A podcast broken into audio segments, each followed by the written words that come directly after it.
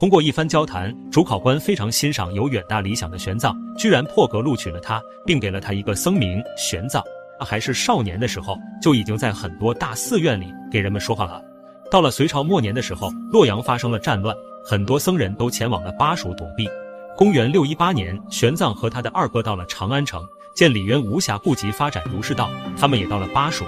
当时道基法师在讲阿毗昙的论点，玄奘只听了一遍，就已经懂得其中的意旨。道基法师不由得赞叹：“我讲了那么长时间的法，还从来没有见过像玄奘这样年少，而且还能有如此悟性的人。”